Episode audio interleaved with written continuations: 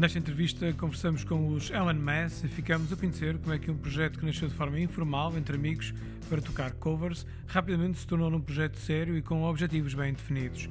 Fica também a conhecer a narrativa por trás do seu álbum de estreia Wanderings in Blue e no final a banda escolheu um tema especial para tu ouvires.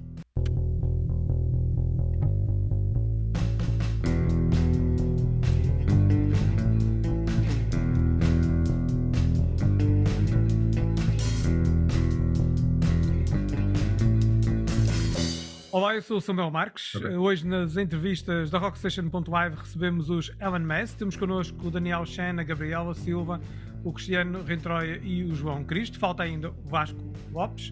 Bem-vindos a todos. Obrigado. Obrigado. Obrigado. Nada, é um gosto recebê-los uh, recebê aqui nas entrevistas da Rockstation.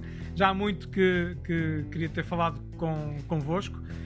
Um, e, uh, e bom, vocês começaram o vosso projeto alguns em 2017, pelo que percebi, por, mais pelo prazer de tocarem juntos, não todos, porque há aqui alterações ao longo do tempo, vamos já falar sobre isso também. Mas começaram mais pelo prazer de tocarem juntos, fazer algumas covers, entretanto o projeto, uh, segundo percebi, evoluiu para a composição de, depois de, de, de, originais, não é? Como é que foi esse, esse processo? Quem é que contar aí um bocadinho a história? Daniel, tu? Posso, posso ir? Uh, então, pronto, é isso. Nós começámos como quatro amigos que basicamente se juntaram para, um, para tocar umas coisas, uh, sei lá, os covers das bandas que nós ouvíamos mais na altura. Uh, e foi algo assim, conversa de café quase. Tipo, olha, tu tocas isto, tu tocas aquilo, bora brincar aí um bocadinho. E fizemos isso. fizemos isso ainda para aí durante, sei lá, um mês ou dois. Uhum. Um, até que pensámos, epá, isto até está, até temos uma boa dinâmica, está a correr bem vamos tentar levar isto um bocadinho mais a sério, começar aí a escrever umas coisas nossas, tipo, trabalhar numa. jamar um bocadinho no fundo dos quadros, uhum. trabalhar aí num, num, nos riffs e tal. Pronto, e entretanto a coisa começou a ganhar uh, corpo um, e, e, começámos a pensar nisto, nisto mais a sério. Depois, obviamente, que nos faltava também ainda a componente de, de, de, de cantor, ainda não tínhamos ninguém para, para assumir esse cargo, uh, e então foi com isso que fomos jogando e tentando aqui formar uh, o que são agora os elementos. Uhum. Então, a entrada, achei, achei muito interessante na vossa bio que, que, vocês escrevem que a entrada da Gabriela que levou isto para uma nova dimensão. Eu achei muito curioso, fiquei muito curioso para perceber que dimensão foi essa. É essa falta de, de vocalista uh, na altura? Sim, mas não só. Nós tínhamos tido outra vocalista antes que tinha outro registro e pronto, era aquele que nós pronto, que começámos a fazer as coisas. Uh, e depois, quando a Gabriela entrou. Uh, trouxe outra dinâmica, outra, outro volume às nossas músicas e, e, as músicas cresceram só com o facto de ela estar a cantar por cima delas uh, e levou-nos também a ter outras ideias à medida que ela ia cantando. Portanto, houve, houve uma grande mudança nesse sentido, porque já não era uma voz uh, que era só uma voz, era algo que era mesmo que nos puxava e que nos inspirava ainda a fazer uh, outras uhum. coisas. Já estavam. Gabriel, uma grande responsabilidade depois desta descrição. Ah, é, isso? essa todos os dias.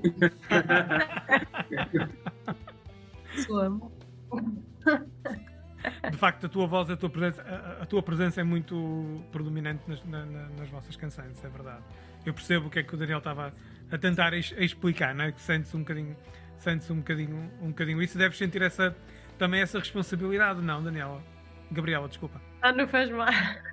ah, sim, bastante, honestamente. Uh, passa isso muito na minha cabeça muitas vezes, mas não, acho que já estava bem, bem, já veio o hábito, é Já vem o hábito, não é? Olha, vocês foram para estúdio depois em, 2000, eh, em 2020. Eh, o nosso tempo dá aqui uns saltos, mas eu, eu, eu percebo. Em setembro vão para, para estúdio e gravam uh, aquilo que é o vosso primeiro álbum, Wanderings in Blue. Um, ehm, que lançam depois um ano mais tarde, estes atrasos todos, não é? que todos nós vivemos. Como é que foi esta receptividade deste vosso álbum quando começaram a tocá-lo ao vivo? É no fundo a prova, não é? Foi difícil. É, é, é, difícil começar depois logo desta, desta dificuldade que toda a gente passou, não é?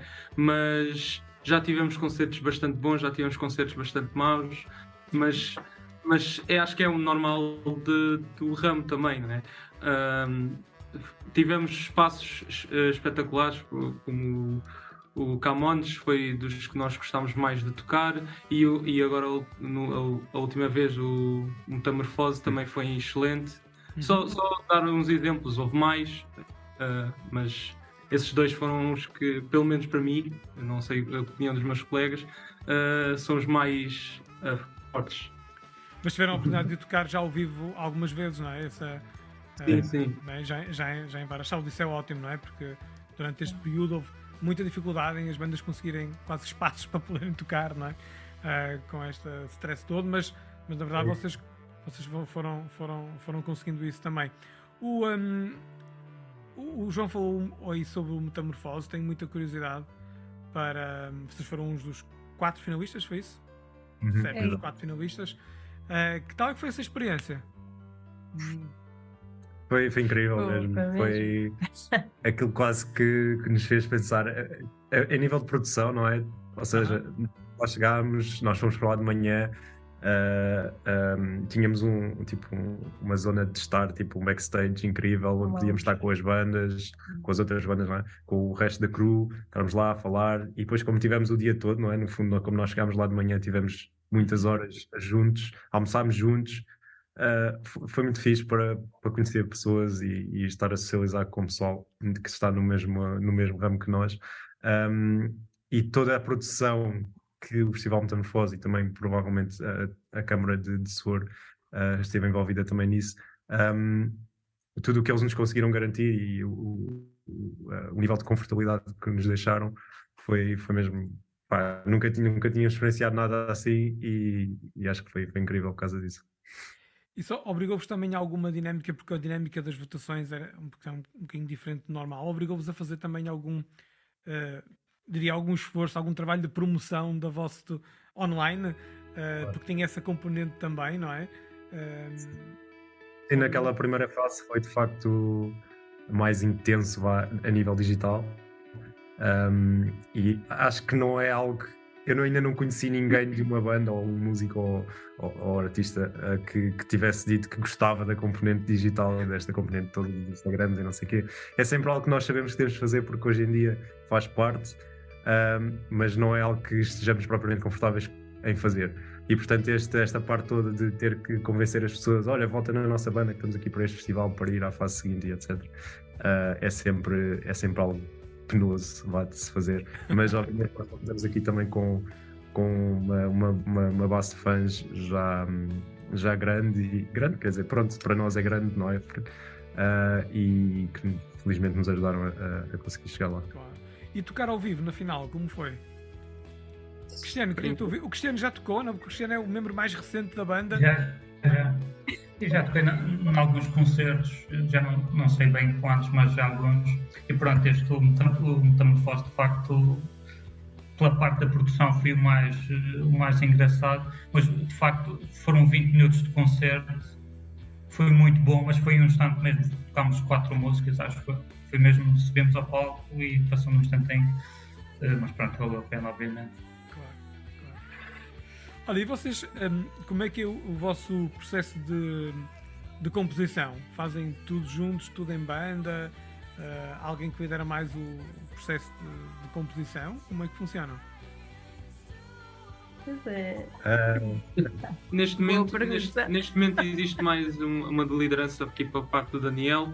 Uh, apresentamos uh, ideias que, tem, que, temos em conjunto, mas o, a, a, presença do Daniel é, é, o mais, é o que tivemos mais forte neste momento.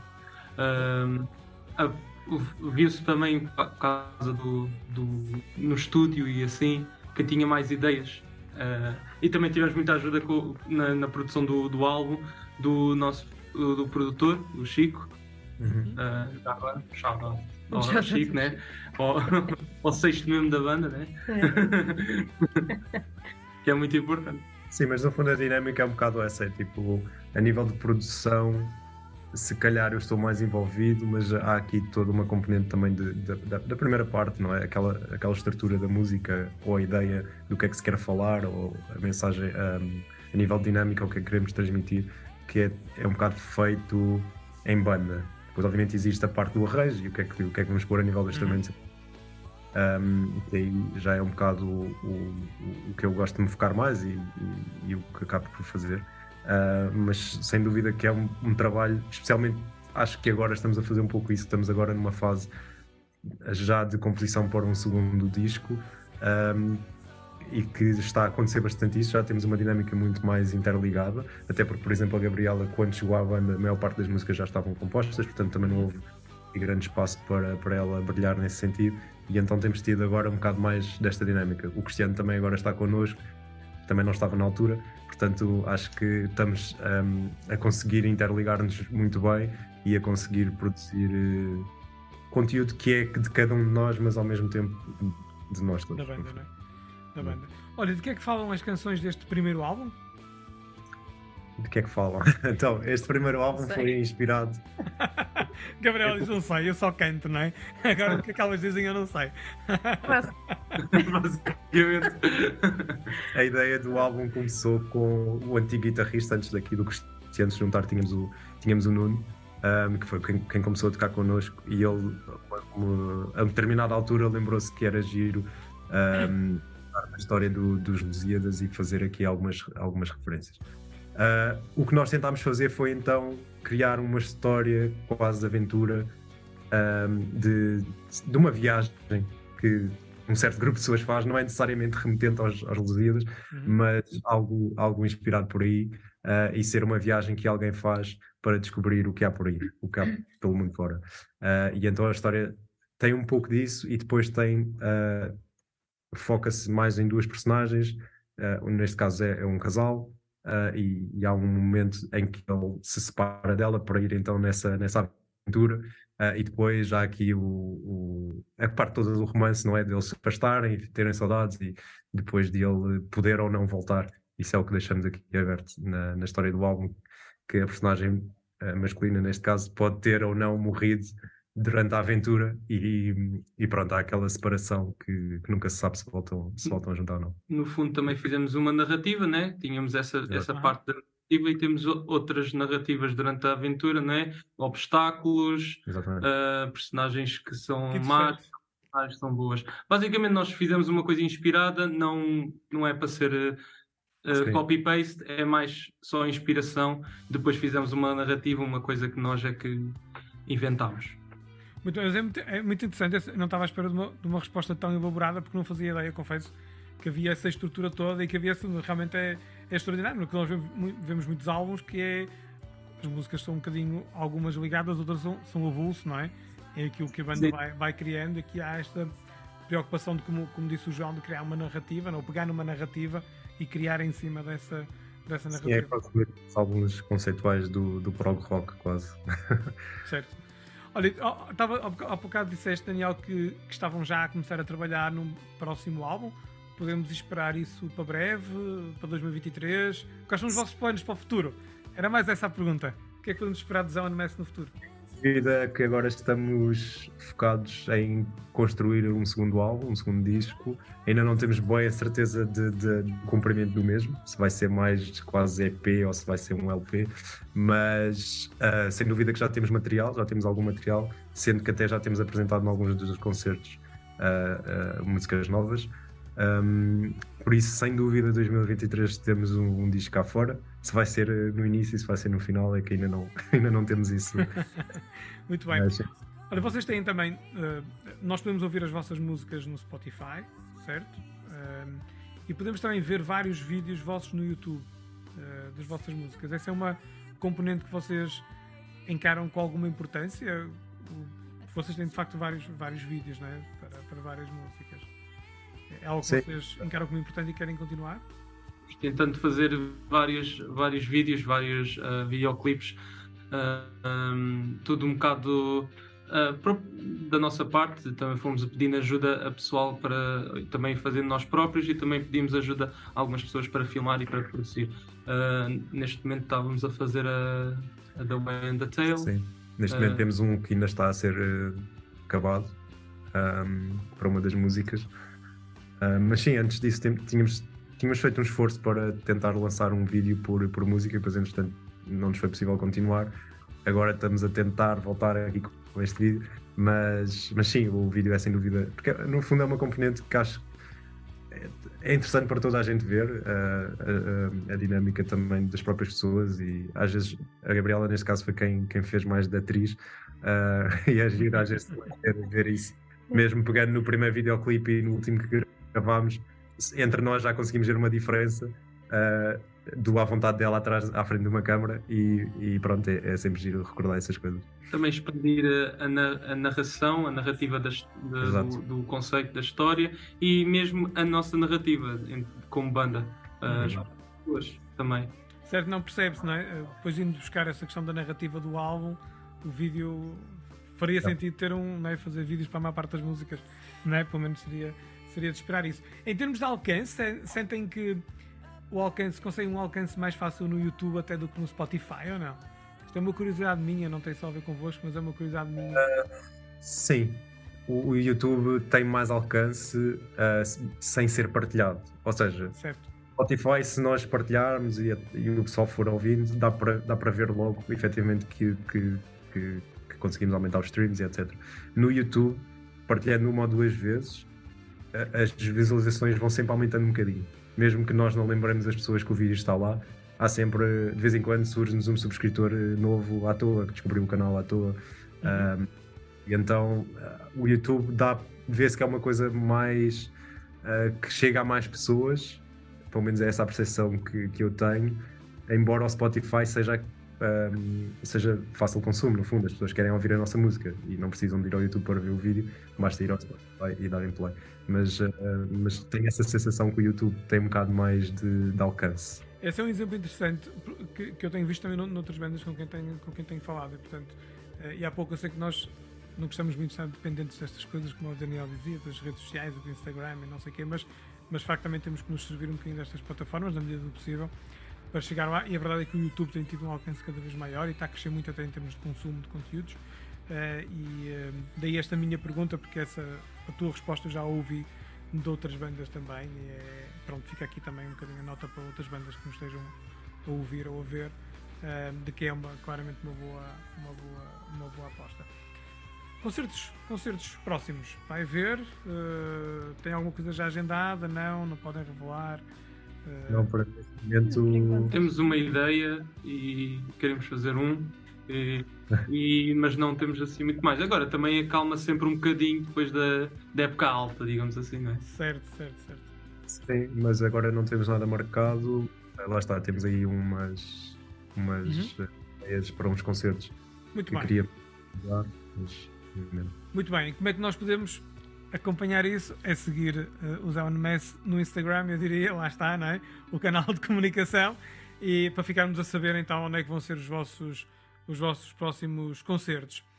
Mas, cara, nós estamos a, a, a terminar esta, esta entrevista e eu gostava de vos convidar a escolher uma música vossa para ficarmos a ouvir em play agora no final. Fazemos todos uma. Temos combinado que era o Cristiano que escolhia, acho eu. É o Cristiano que escolhia? Pronto, por então se é o Cristiano que escolhe. Uh, pronto, tem a Mr. Captain, que eu acho que é uma bastante popular, mas eu não sei se sendo popular seria a mais indicada. O que é que vocês acham? Pode ser, pode. é essa. Muito bem. Então vamos ficar a ouvir no final o vosso tema Mr. Captain. Um, e uh, resta-me agradecer-vos uh, muito, gostei muito de falar convosco e de vos ter aqui na, na Rock Station.